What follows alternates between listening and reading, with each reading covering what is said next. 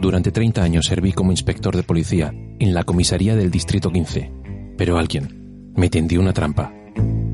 Ahora resuelvo asuntos desde mi casa, pero tarde o temprano descubriré al traidor.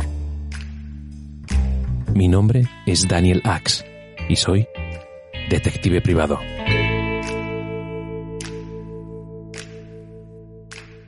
Capítulo 6. El encuentro. Escrito por Andrés Juan.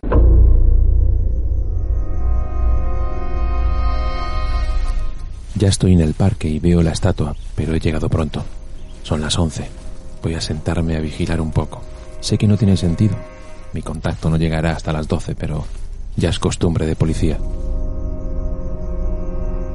Llevo 45 minutos viendo pasar personas por delante de la estatua, pero no dejan de ser niñatos fumando porros y con litronas. Son ya casi las 12. Voy a ir para allá. Aquí estoy, faltan cinco minutos para medianoche y nadie por aquí. Las 12, nadie. Las 12 y 5, nadie, joder. 12 y 10, vale. Esperaré hasta las 12 y cuarto y si no viene nadie, me largo, joder, me están tomando el pelo. Hostia puta tronco, el viejo ha dicho la verdad, mira tío, hay un pavo ahí plantado. Oigo una voz que viene de más allá del descampado. Dos figuras se acercan en mi dirección, parecen dos jóvenes de unos 20 años. ¿Ves? Te dije que valía la pena coger los 100 pavos del viejo y venir aquí con esta mierda. Hostia, qué bueno, tío. Dos macarras con chupa de cuero y pantalones rotos se me acercan. Uno lleva un paquete en una mano y una litrona en la otra. El otro lleva las manos en los bolsillos. Y ambos calzan botas militares y apestan a hachís. Joder, Mickey, mira, mira este pavo, esos zapatos de gabardina. Parece un puto pony, ¿eh? ¿Qué va, colega? ¿Este qué va a ser, Poli? Aquí La Palma no viene nunca y yo conozco a todos los maderos del barrio, tronco. Pero la ropa que lleva sí que va una pasta, seguro, ¿eh? Sí, tío, hoy estamos teniendo una potra, joder. Pero creo que pasa a hacer de recadero, tronco. Ya te digo. El tal Mickey saca las manos de los bolsillos y le veo una navaja. Eh, tú, el bien vestido. Me han dado pasta para traerte un paquete y me han prometido otros 100 pavos a la vuelta, pero ¿sabes qué? Creo que tú llevas más de 100 pavos encima, así que me voy a quedar con el paquete y me vas a dar tu cartera y tu peluco, ¿ok? Venga, tío, espabila. No me lo podía creer, me estaban atracando. No era la primera vez, pero en este caso, el atracador tenía algo que yo quería. Vale, hay que hacerlo rápido y con calma. Dos putos macarras no me van a joder. Vale, vale, tranquilo, no me hagáis daño. Os daré la pasta. Con calma, saqué mi cartera del bolsillo interior y se la ofrezco al de la navaja. Así me gusta, colaborando. Se confían, como suponía.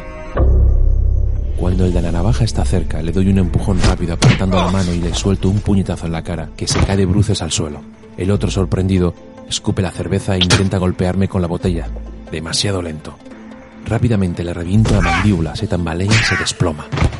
Ahora me giro para volver a encarar al de la navaja, pero cuál es mi sorpresa que al darme la vuelta lo tengo de pie enfrente mía y joder, me pega un taco en el costado que me cago en la puta. Me pongo la mano y noto cómo sale sangre. No es muy profundo, pero tampoco es un rasguño, joder, puto junkies. El junkie ve mi sangre y sonríe pensando que estoy acabado. Se me tira encima para rematarme. Me veo obligado a dejar de apretar la herida para sujetarle las manos. Forcejeamos y una punzada de dolor me recorre todo el costado. La herida vuelve a sangrar y me está debilitando. Tengo que acabar con esto o me desmayaré en pocos minutos. Estamos pegados cara a cara y solo se me ocurre una cosa. Echo la cabeza hacia atrás y le pego un cabezazo con las fuerzas que me quedan. Por suerte consigo darle de lleno en la cara y le reviento la nariz que le empieza a sangrar. Da un grito, me suelta y se lleva las manos a la cara cayendo la navaja al suelo. Se tambalea, da unos pasos hacia atrás y empieza a dudar. Me vuelvo a tapar la herida y reúno fuerzas para agacharme a coger la navaja. Ahora mismo no estoy en condiciones para una pelea larga, pero intento disimular. La apariencia lo es todo en este momento.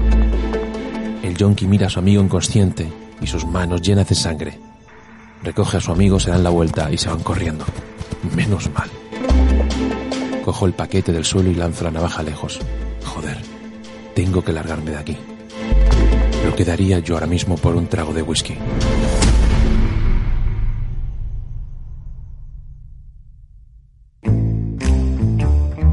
No te pierdas el siguiente capítulo. Mi nombre es Daniel Axe y soy detective privado.